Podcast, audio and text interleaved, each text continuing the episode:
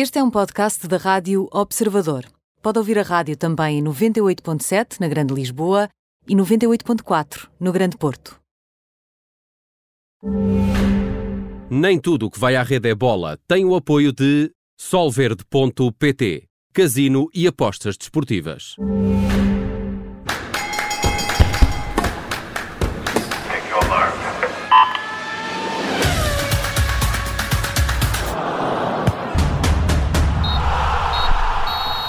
Bem-vindo ao Nem Tudo o que vai à Rede é Bola com Bruno Rosário, Mariana Fernandes e comigo Aníbal Rebelo. Neste programa vamos conversar com o selecionador nacional de handball. Depois do décimo lugar no Mundial da modalidade, vamos perceber com Paulo Pereira quais são os próximos objetivos. Uma conversa que iremos ter na segunda parte, até porque agora vamos já já aos temas do dia. Bruno Rosário, começamos com o Campeonato Nacional, com a Liga Portuguesa e o Sporting hoje pode ficar a 10 pontos do segundo classificado. Sim, é uma jornada que uh, ainda não chegou ao fim, com o Sporting a receber esta noite o Passo de Ferreira, naquele que é o jogo grande da jornada, uh, mas é também uma jornada que volta a ficar marcada pelos pontos perdidos pelos principais candidatos ao título, uh, pelo menos no início da temporada. tivemos no sábado um Futebol Clube do Porto que teve a pior primeira parte da temporada, com muitas culpas próprias à mistura, e é certo que Sérgio Conceição falou na parte individual e na questão da atitude, mas uh, pareceu-me que existiram também uh, várias lacunas em termos coletivos e até na própria uh, abordagem ao jogo em termos táticos perante aquilo que o Boa Vista era capaz de fazer.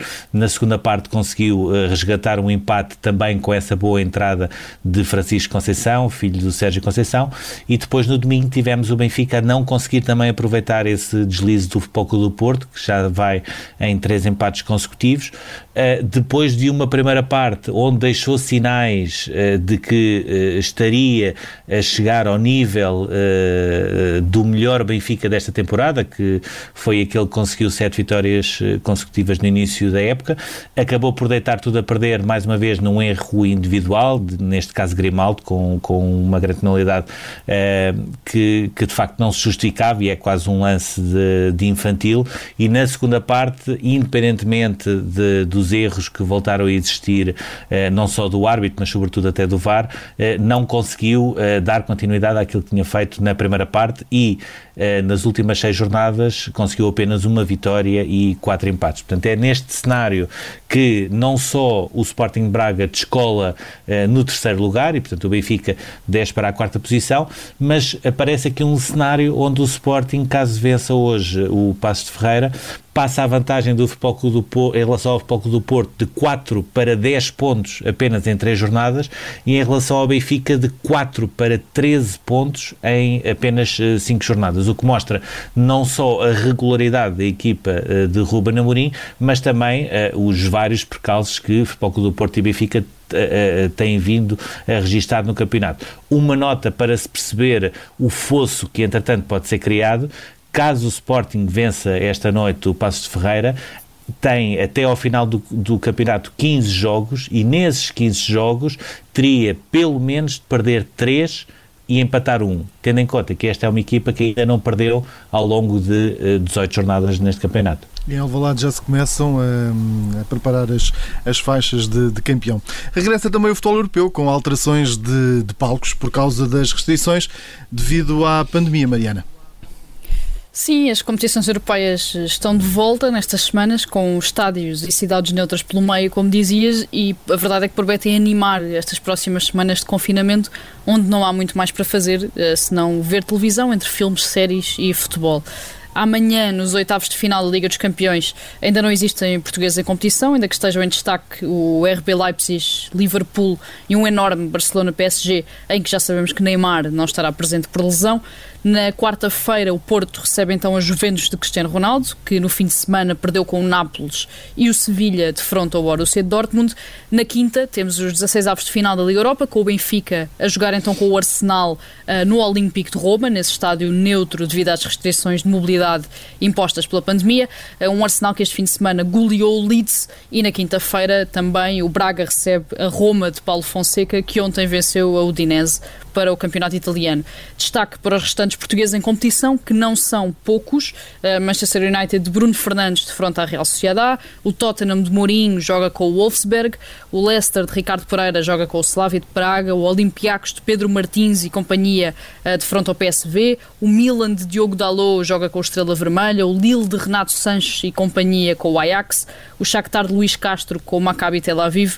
E o Granada de Rui Silva, Domingos Duarte e Domingos Quina com o Nápoles. Portanto, além das equipas portuguesas, temos muitos portugueses uh, para ver em ação, sendo que Porto e Benfica, pegando um bocadinho no que o Bruno disse em relação ao campeonato, têm aqui um bocadinho uma tábua de salvação da temporada, sendo que uh, os objetivos nas competições europeias têm de ser sempre um bocadinho comedidos e realistas, mas a verdade é que o Porto uh, pode estar ao nível de conseguir bons resultados contra a Juventus, porque a Juventus também não, não tem estado numa fase extraordinária esta temporada e o Benfica, idem, idem aspas, aspas, contra o Arsenal, um Arsenal que tem estado muito irregular e que também parece estar, pelo menos se o Benfica estiver uh, num dos seus dias uh, ao, à distância, ou pelo menos ao nível do Benfica. E agora vamos às cartas com o Aso, o Joker e a carta fora. As, Bruno Roseiro, o teu é André Silva, que é um dos jogadores que está em destaque no Eintracht Frankfurt esta época. Sim, eh, e ontem até pelo, pelo calendário de jogos que uh, havia, eu consegui ter a oportunidade de ver um jogo inteiro do Eintracht, neste caso com o Colónia. O André Silva, uh, na época passada, uh, depois da retoma, foi o grande destaque, foi um dos grandes marcadores da Bundesliga, apenas atrás do, do Lewandowski. Acabou por ficar a título definitivo no Eintracht e está, nesta altura, a ter aquela que é a sua melhor temporada na carreira. nesta altura, altura leva, eh, vai no segundo lugar nos melhores marcadores da Bundesliga, sempre atrás do inevitável Lewandowski. Uh, ainda assim, 18, gol, 18 golos em 20 jogos é um número, uh, sobretudo na Bundesliga, tendo em conta que é uma equipa que não luta propriamente pelo título, é um número muito bom. Em 2021 leva 9 golos em 9 jogos, nas últimas 4 jornadas marcou sempre e fez 6 golos. Há muito tempo que Portugal não tinha um avançado, um 9 puro, uh, como o André Silva, a marcar tantos golos, o que é também uma boa notícia para a seleção. A única dúvida que, em relação a estes números do André Silva, e sabendo que será sempre uma mais-valia no europeu, é perceber uh, que o Eintracht Frankfurt tem uh, uma, um sistema tático e uma forma de jogar que encaixa na perfeição com o André Silva sozinho na frente e muitas vezes uh, o Jovic entra para jogar ao lado do André Silva e nunca para substituir o André Silva, tem sido assim desde que foi decidido pelo Real Madrid. O Fernando Santos tem aqui uma oportunidade que é, pode começar a jogar com o Ronaldo mediante aquilo que quiser do jogo, ou seja, se quiser jogar com duas unidades mais na frente, tem o André Silva e o Ronaldo, com o André Silva uh, muito mais jogador e muito mais capaz em termos também de eficácia. Uh, se preferir ter uma referência na frente com o Ronaldo a descair mais na esquerda, tem também André Silva e, portanto, uh, eu diria que são muito boas notícias, não só para o próprio André Silva, como para o Eintracht e para a Seleção Nacional. Muito bem, e agora vamos desfazer um tabu também com estas. Mariana Fernandes, trazes aqui o Hamilton. Sim, demorou, eh, mas foi. A verdade é que desde o final da época passada de Fórmula 1 que se falava sobre a renovação de Lewis Hamilton e sobre o facto de o piloto inglês ainda não ter assinado com a Mercedes. Eh, esta novela durou praticamente todo o período de interrupção entre um campeonato e outro. Existiram semanas em que parecia que a notícia ia sair, semanas em que parecia que o piloto e a equipa estavam mais afastados e que George Russell, o jovem piloto que substituiu Hamilton quando o inglês teve Covid-19, voltava a surgir na imagem, e até semanas em que Hamilton foi muito criticado criticado pelos seus pares, como aconteceu com Ralf Schumacher, irmão de Michael Schumacher, que disse que era vergonhoso, foi esta a palavra que usou, o facto de termos chegado a fevereiro sem que o campeão do mundo uh, tivesse assinado um contrato uh, e tivesse tomado uma decisão. Certo é que depois de tudo isto, Hamilton renovou mesmo, vai ganhar cerca de 45,5 milhões de euros, que são mais de 5,5 milhões do que no contrato anterior, e renovou com duas intenções principais. Claro, ganhar o oitavo título mundial e superar a marca de Schumacher Schumacher, que já igualou este ano, portanto, tornando-se o maior piloto de todos os tempos, e prolongar o palco que a Fórmula 1 lhe dá para continuar a ser um autêntico ativista. No comunicado, a Mercedes refere que as duas partes chegaram a um compromisso conjunto por maior diversidade e inclusão no automobilismo, um compromisso que vai passar de forma prática uh, pela criação de uma fundação e que vai continuar tudo o que Hamilton já tem feito, tanto através de declarações, do apoio vocal ao movimento Black Lives Matter ou até pela influência que teve nas tomadas de posição antirracistas que a Fórmula 1 teve este ano, com o ajoelhar dos pilotos, com o facto de a Mercedes ter passado os carros uh, de prateado para negro. Uh, a verdade é que Hamilton assina aqui um contrato que não só lhe permite chegar a este oitavo título, como também manter esta persona pública de ativista que ele cada vez mais gosta também. Não sais daí, Mariana, porque nos vais trazer já o teu joker e aqui falamos do central francês do Leipzig, Dayoto, o Pamecano.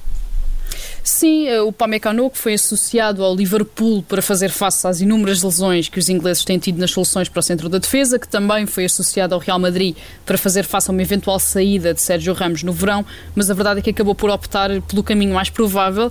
Eh, o Pamecano é um central francês de 22 anos, que é nesta altura um titular indiscutível do RB Leipzig, vai ser reforço do Bayern de Munique então a partir da próxima temporada, assinou por 5 anos no negócio que ficou fechado em 42,5 milhões de euros.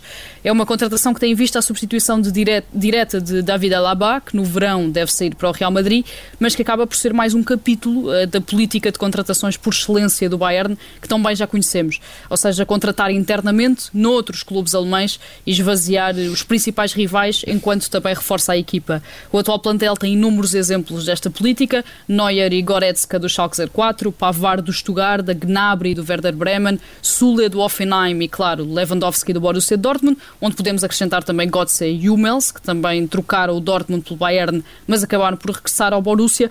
O Pamecano é mais um capítulo uh, desta história do Bayern, sendo que é uma contratação sonante uh, que o clube faz já nesta altura, portanto já em fevereiro, ainda há alguns meses do final da temporada. E agora, atenções voltadas para o Open da Austrália e para Karatsev, Bruno Rosário. Sim, que é a grande surpresa, porque uh, exatamente não costuma existir uh, muitas surpresas no quadro uh, masculino, ou seja, ao contrário uh, do quadro feminino, que é normal ter muitas surpresas. O Karatsev acaba por tornar-se o primeiro jogador em 25 anos a chegar aos quartos de final naquela que é a sua estreia no Grand Slam, porque até aí ele tinha ficado sempre eh, nas qualificações. Conseguiu ganhar em 5 sets ao OG Alaciem eh, depois de ter perdido apenas um set em todo o caminho desde as qualificações. Eh, já tinha ganho também ao Diego Schwartzman, que foi a sua primeira vitória contra um jogador top 10 terá agora pela frente o Dimitrov. É muito provável, sobretudo com o jogo que o Dimitrov faz uh, quando elimina o Dominic Thiem, é muito provável que acabe por ficar nos quartos de final. Ainda assim, é uma, uh, diria assim, o, o, o, grande destaque deste Open da Austrália até ao momento. Uh, ele já tinha terminado muito bem o ano 2020 e tem aqui depois uma outra curiosidade. além de ter sido descrito por Danil Medvedev como a arma secreta da Rússia no ATP Cup, ele tem a curiosidade de trabalhar também com o preparador físico português, Luís Lopes, que conheceu em 2019 e com quem ainda hoje trabalha à distância. Bruno Rosário, vamos à tua carta fora, que é Yoshiro Mori, o antigo primeiro-ministro do Japão. Sim, que já é, já é uma figura conhecida pelas suas uh, declarações e saídas muito inconvenientes em fora do contexto e isso agora acabou uh, por obrigá-lo a demitir-se do cargo de responsável máximo da organização dos Jogos Olímpicos em Tóquio, depois de alguns comentários uh, sexistas que fez numa reunião à porta fechada, dizendo que reuniões com, com muitas mulheres demoravam demasiado tempo e a certa altura tornavam-se irritantes. É, como é óbvio, ele perante também a pressão uh, mediática e perante uh, o número uh, de centenas de voluntárias que desistiram depois de todo este processo, ele acabou por se demitir. Ainda assim, e por aquilo que vimos também na, na última semana, onde houve uma, uma reunião, uma press conference com todos os jornalistas acreditados, os Jogos Olímpicos vão mesmo realizar-se, está tudo a ser preparado já em contexto de pandemia, nomeadamente os playbooks, as zonas mistas, está tudo a ser preparado uh, o Yoshiro Miri, Mori uh, acabou por uh, ter uma saída inglória, mas também se pôs um bocadinho a jeito para isso. E agora, Mariana Fernandes, vamos para a tua carta fora. Neste caso, vai para Alisson, no guarda-redes do Liverpool, que está em baixo de forma e isso tem prejudicado uh, os resultados da equipa britânica. Sim, quando o Liverpool perdeu a final da Liga dos Campeões em 2018 para o Real Madrid, eh, muito se falou sobre o facto de faltar apenas uma peça a Jurgen Klopp para ter uma equipa completa e era um guarda-redes de topo eh, depois dos erros de Loris Karius nessa final de Kiev. Klopp fez isso mesmo, contratou Alisson à Roma, sendo que o brasileiro foi um dos elementos mais importantes na temporada da conquista da Champions em 2019 e depois na temporada da conquista da Premier League em 2020. Tudo isto torna ainda mais surreal o que se está a passar, que é um momento muito crítico de forma de Alisson, depois de dois erros na saída de bola com os pés que acabaram por ter muita influência na derrota do Liverpool em Anfield com o Manchester City, voltou a errar eh, no sábado numa saída contra o Leicester, chocou contra o central Ozan Kabak e ofereceu o empate da equipa de Brandon Rodgers, que estava a perder a 10 minutos do fim e que acabou por ganhar 3-1. O Liverpool está no quarto lugar, a 13 pontos do líder Manchester City e Klopp, depois desta derrota com o Leicester, assumiu na conferência de imprensa que já não será possível chegar à revalidação do título, eh, sendo que acabou por dizer isto eh, no meio de muita emoção, não escondendo sequer as lágrimas, nesta que não podemos esquecer, eh, foi também uma semana muito complicada a nível pessoal para Jurgen Klopp, que perdeu a mãe há poucos dias. Muito bem, e agora vamos para o túnel.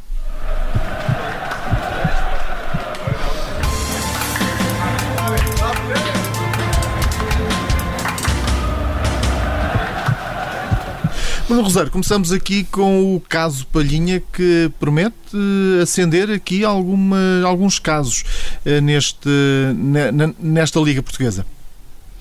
Sim, pelo menos vamos continuar a falar deste caso Palhinha uh, por mais algum tempo. E porquê? Porque houve, uh, por parte do Conselho de Disciplina, uma exposição, primeiro ao Conselho Superior dos Tribunais Administrativos eh, Fiscais, posteriormente um recurso também para o Supremo Tribunal Administrativo e, entretanto, na sexta-feira o Benfica eh, fez uma queixa em forma de participação disciplinar no sentido de perceber se o recurso que tinha sido apresentado eh, pelo Sporting a um Tribunal eh, Civil se tinha sido ou não legal e, como tal, se a utilização do João Palhinha no derby eh, eh, tinha também algum tipo de irregularidade. O Conselho de Disciplina enviou essa queixa para a Comissão de Inquérito da Liga, que vai agora perceber se existe ou não eh, matéria de facto para uma sanção. Eh, do lado do Sporting existe a, a, tranquilidade de que o clube está salvaguardado naquilo que fez, ou seja, eh, o clube entende que aproveitou eh, uma falha no regulamento disciplinar eh, eh, da, da própria competição para poder uh, pedir a suspensão da suspensão do João Palhinha nesse jogo. Uma coisa é certa, poucos dias depois de ter acontecido este processo, que ainda eh, vai continuar a decorrer, mas eh, em paralelo e de outras formas, o próprio regulamento disciplinar foi alterado e a partir de agora os visados passam sempre a ser ouvidos. E foi por aí que o Sporting, ou neste caso João Palhinha, conseguiu uh, pedir ao Tribunal Central Administrativo do Sul para suspender uh, o seu castigo enquanto estava a decorrer o recurso no Tribunal Arbitral do Desporto.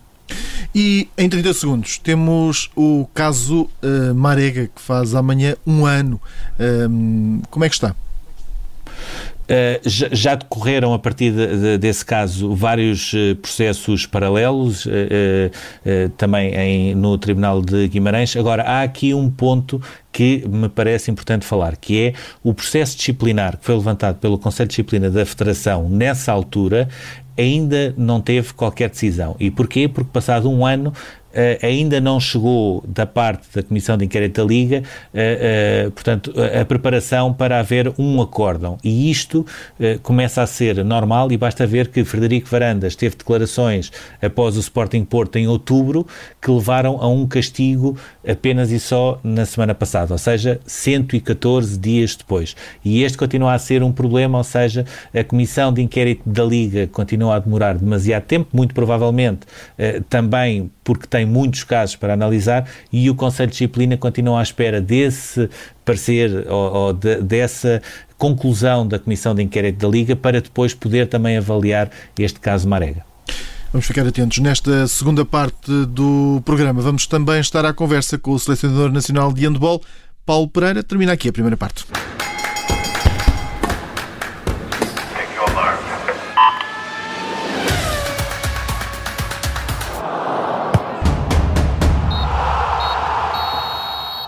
Bem-vindo a esta segunda parte do Nem Tudo o que vai à Rede é Bola. Junta-se a nós, Paulo Pereira. A partir de agora vamos falar de handball.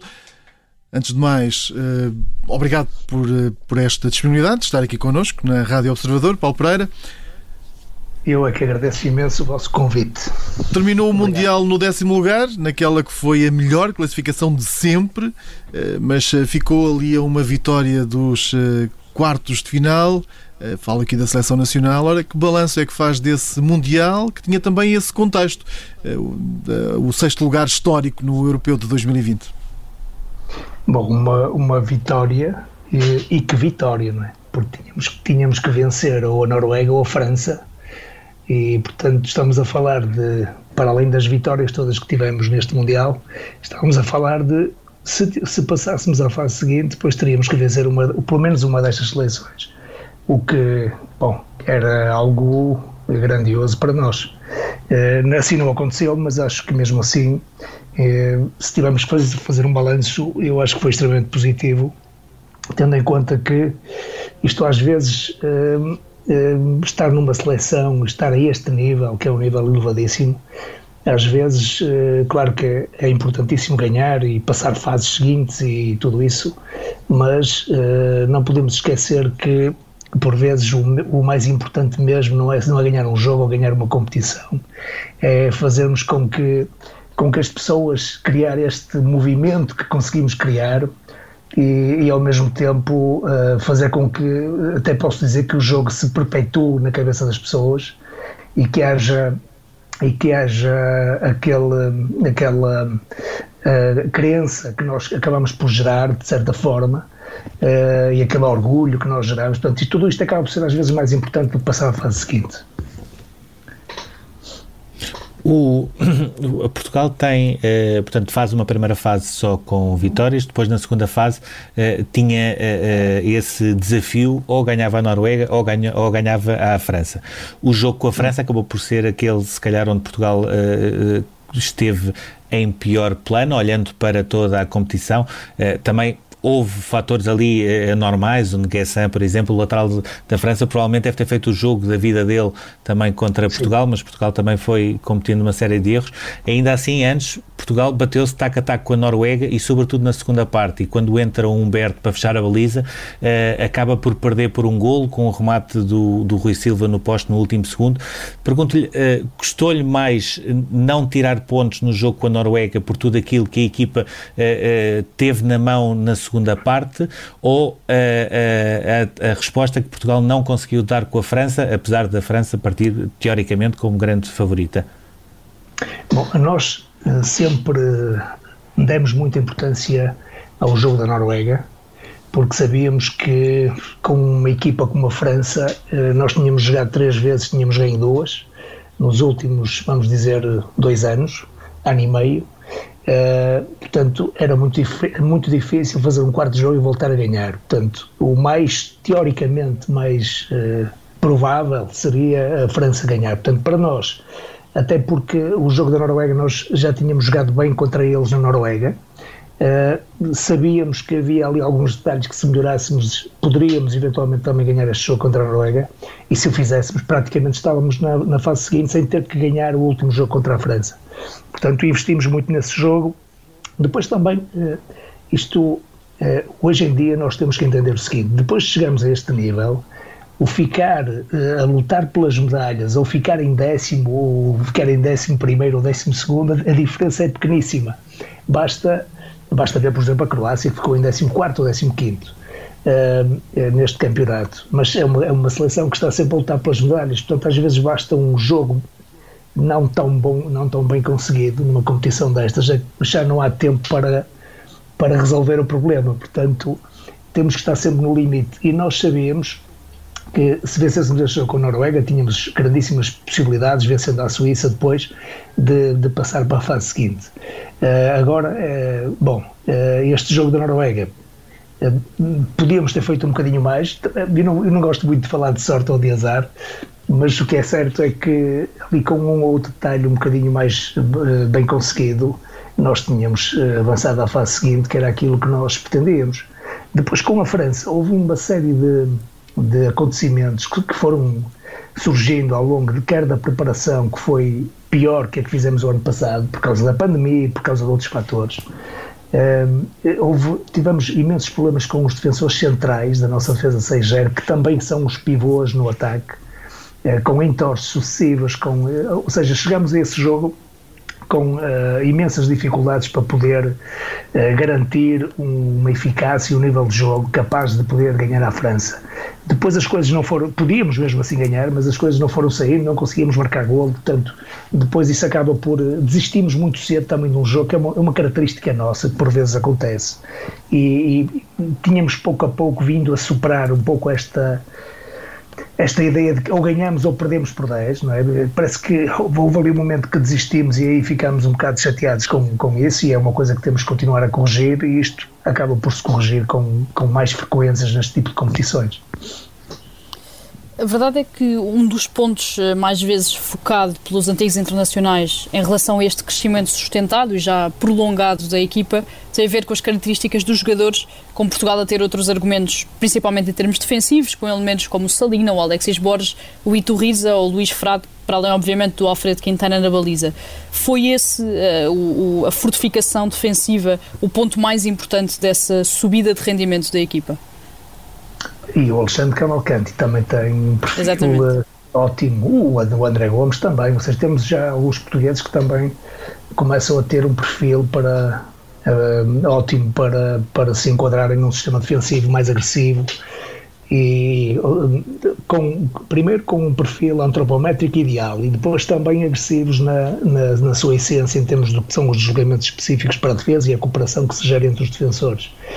Portanto, claro que estes, eh, quer os cubanos naturalizados, eh, quer eh, o aparecimento de alguns atletas portugueses com este perfil, vieram dar uma consistência muito maior ao que é a nossa defesa e as possibilidades que temos de vencer jogos com equipas deste nível, porque se, se não for na defesa que nós possamos fazer este tipo de coisa, ah, e defesa e contra-ataque. Atenção, porque uma coisa que eu tenho vindo a lutar desde 2016 e nunca tínhamos conseguido foi aproximar-nos um pouco do que são as equipas uh, de topo em termos do que é o marcar golos, nós às vezes dizemos golos ditos fáceis de contra-ataque, que não são assim tão fáceis, mas o que é certo é que, é que fazem falta num jogo em que, se tivermos que ganhar o, o, aos adversários sempre em ataque posicional, isso em termos, em termos físicos é um desgaste brutal, para além de que nós temos jogos sucessivos com o descanso de um dia.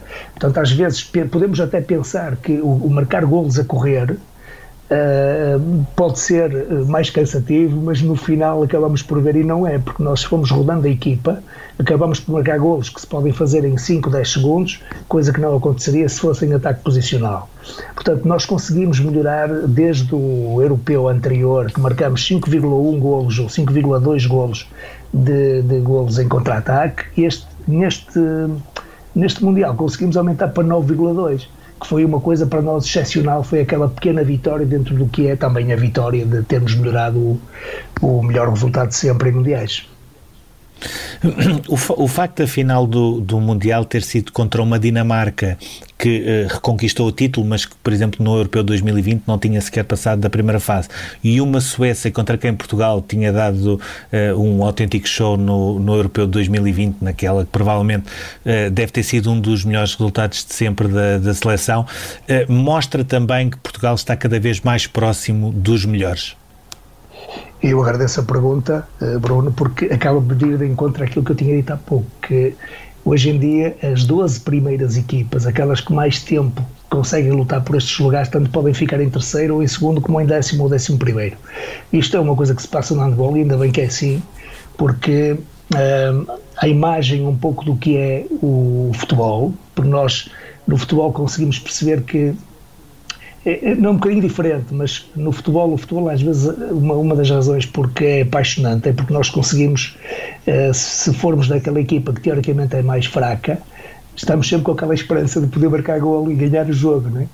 Portanto, isso, isso também é apaixonante. E, e no handball, pouco a pouco, como, como o, nível das, o nível das seleções vai, vai evoluindo, vai se aproximando acaba por ser interessantíssimo porque nunca sabemos muito bem. Aqui há uns anos sabíamos que eram sempre aquelas duas ou três seleções que, que iam ser campeãs. Hoje em dia, embora por acaso a Dinamarca tenha feito outra vez uh, o que fez neste Mundial, mas o que é certo é que hoje em dia uh, são os detalhes que determinam às vezes o, o continuar para a fase seguinte ou não, e portanto, uh, respondendo mais diretamente à pergunta, eu acho que sim, que estamos, que estamos entre estas 12, não é? que podemos ficar, lutar pelas medalhas, ou podemos, ou podemos ficar um pouco em décimo, como ficamos. Não é? Portanto, para mim, isto acho que é extraordinário nós podermos estar já a este nível. Portugal tem agora já em março mais um desafio à história eh, do handball em Portugal, com o torneio de apuramento olímpico com a França, a Croácia e a Tunísia, que a verdade é que pode valer a primeira presença nos Jogos Olímpicos. O que é que pode fazer mais a diferença neste apuramento olímpico? A preparação, eh, o momento que a seleção nacional vive desde o europeu do ano passado ou a atual condição física dos jogadores? Uh, nesta, este uh, pré-olímpico que vamos fazer vai depender muito de como eu receber os jogadores dos clubes. Vai depender muito de como eles estiverem fisicamente, porque nós uh, já temos alguma dificuldade em recuperar os jogadores com um dia de intervalo. Uh, se agora vamos ter jo três jogos seguidos sem intervalo, é? vão ser três jogos seguidos sem intervalo, uh, com a Tunísia, depois com a Croácia e com a França, o último jogo, uh, se nós não recebemos os atletas minimamente bem fisicamente, eu vou, eu, eu tento estar um pouco em contacto com eles para que e aconselhamos antes de, de eles saírem do Egito quando fizemos o, um balanço do que foi o mundial para nós e o que é que queríamos fazer no próximo torneio pré, no pré-olímpico.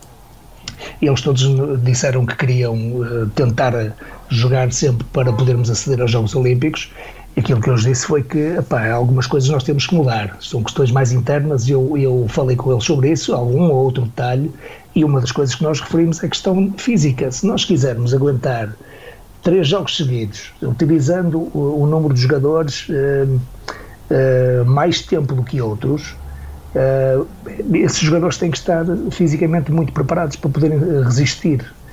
Por isso vai depender muito disso e vai depender muito também do tempo que eu tiver para poder organizar-me, não é?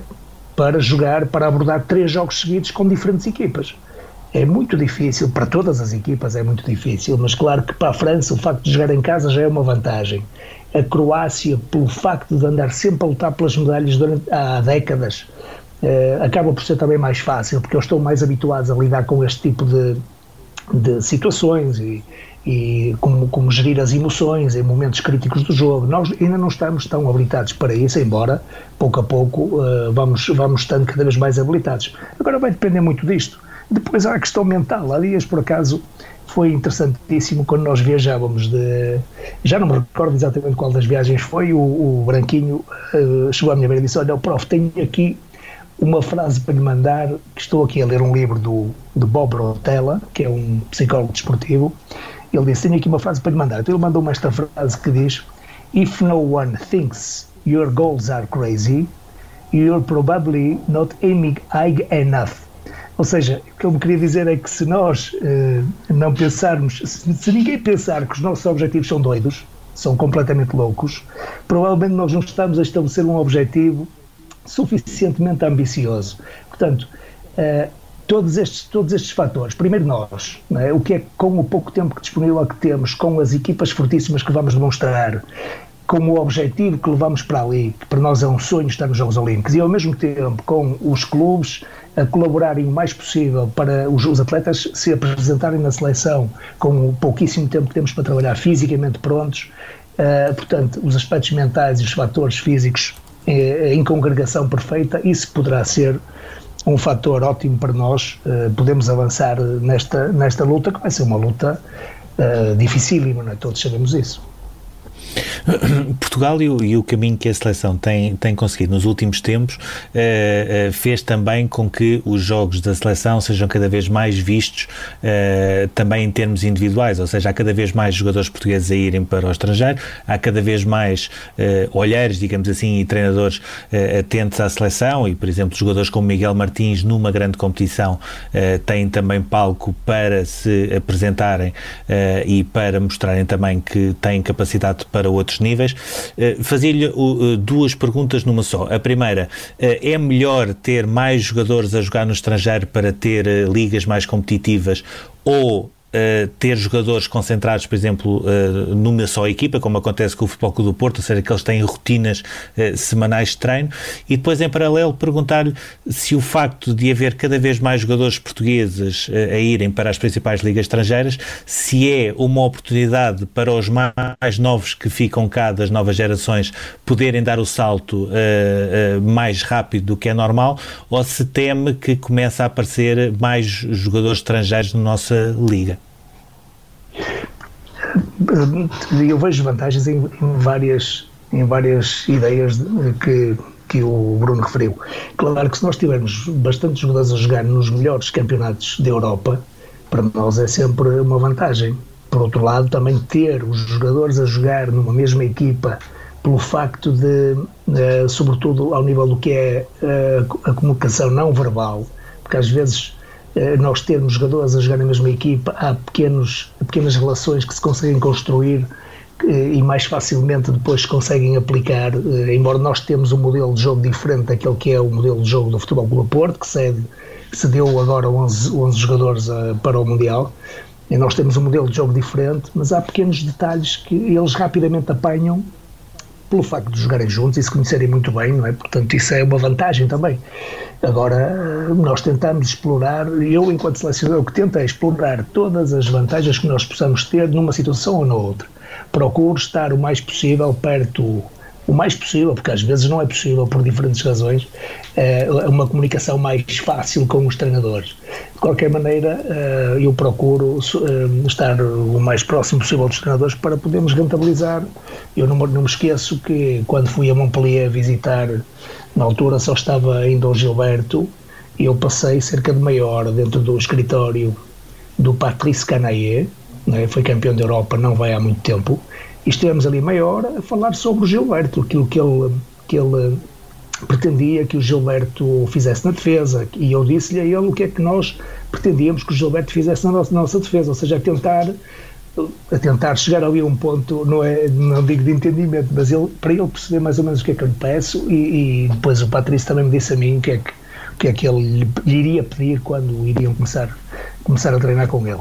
Portanto, este tipo de coisas são coisas importantíssimas para nós podermos depois rentabilizar uh, o trabalho dos, dos, atletas em campo, mas, como disse antes, e repetindo-me se calhar, há vantagens em tudo isso. Nós temos é que tentar ver uh, onde, onde é que podemos uh, ainda potenciar essas, essas vantagens. Paulo, pedia-lhe agora uma resposta muito rápida, estamos mesmo a terminar. Uh, falava há pouco das ambições e a verdade é que eh, foi elevando sempre essa fasquia das ambições num tipo de discurso que colocou Portugal num patamar a que não estava habituado, se calhar nem na geração de ouro de Carlos Rezende e companhia. Perguntava-lhe muito diretamente qual é que é o segredo deste grupo atual da Seleção Nacional. Eu acho que não há segredo nenhum. Uh, o segredo, há pessoas que costumam responder que o segredo é o trabalho. Uh, eu acho que ia mais por aí do que por outra coisa. É, primeiro, uh, nós trabalhamos muito para, para depois podermos antecipar problemas que vamos encontrar no jogo dar o máximo de informação aos atletas, ou seja, focar mais no processo do que propriamente pensar em que resultado é que vamos ter e se vão dizer bem de nós ou mal de nós. Nós estamos a marimbar completamente para isso. O que nós fazemos é tentar dar o máximo de informação aos atletas, até, até aí temos que melhorar, até aí nós temos muitas coisas para melhorar. Uh, mas o que é certo é que deixamos de certa forma também de ser realistas, não é? Porque uh, tem que haver sempre uma certa, até uma certa incoerência, porque nós, nós estamos a dizer, nós queremos ganhar a Noruega, nós queremos ganhar a França, mas se formos ser realistas, se formos pesar e dizer assim, opa, os noruegueses têm não sei quantos não sei quantas uh, milhares mais de licenças de handball do que nós. Os franceses, irem aspas, eles investem milhões de, de euros nos centros de formação que eles têm. Nós não temos nada disso. Ou seja, eh, nós aqui acabamos de fazer um pouco um milagre, mas o que é certo é que eu vou insistir enquanto estiver à frente da seleção, porque, porque se não for assim eu já não estarei. Eh, vou insistir em que nós temos que ser realmente um pouco irrealistas, porque senão não conseguimos atingir objetivos uh, de elevada exigência. Isto é como fazer, isso é como nós podemos fazer este, este exercício todos os dias. É, é como fazer 20 flexões de braços e pensarmos que temos que fazer 30 e chegamos às 20 e paramos. E vocês vão ver que é muito mais agradável porque consegue-se fazer a mesma às 20, que era aquele objetivo a que queremos chegar, mas temos que estar a pensar que temos que fazer 30, portanto acaba por ser muito mais uh, uh, fácil, entre aspas, não é? Muito obrigado, Paulo Pereira. Fim de jogo deste Nem Tudo o que vai à Rede é Bola. Daqui a pouco em observador.pt. Já pode ouvir este programa em podcast. Até já.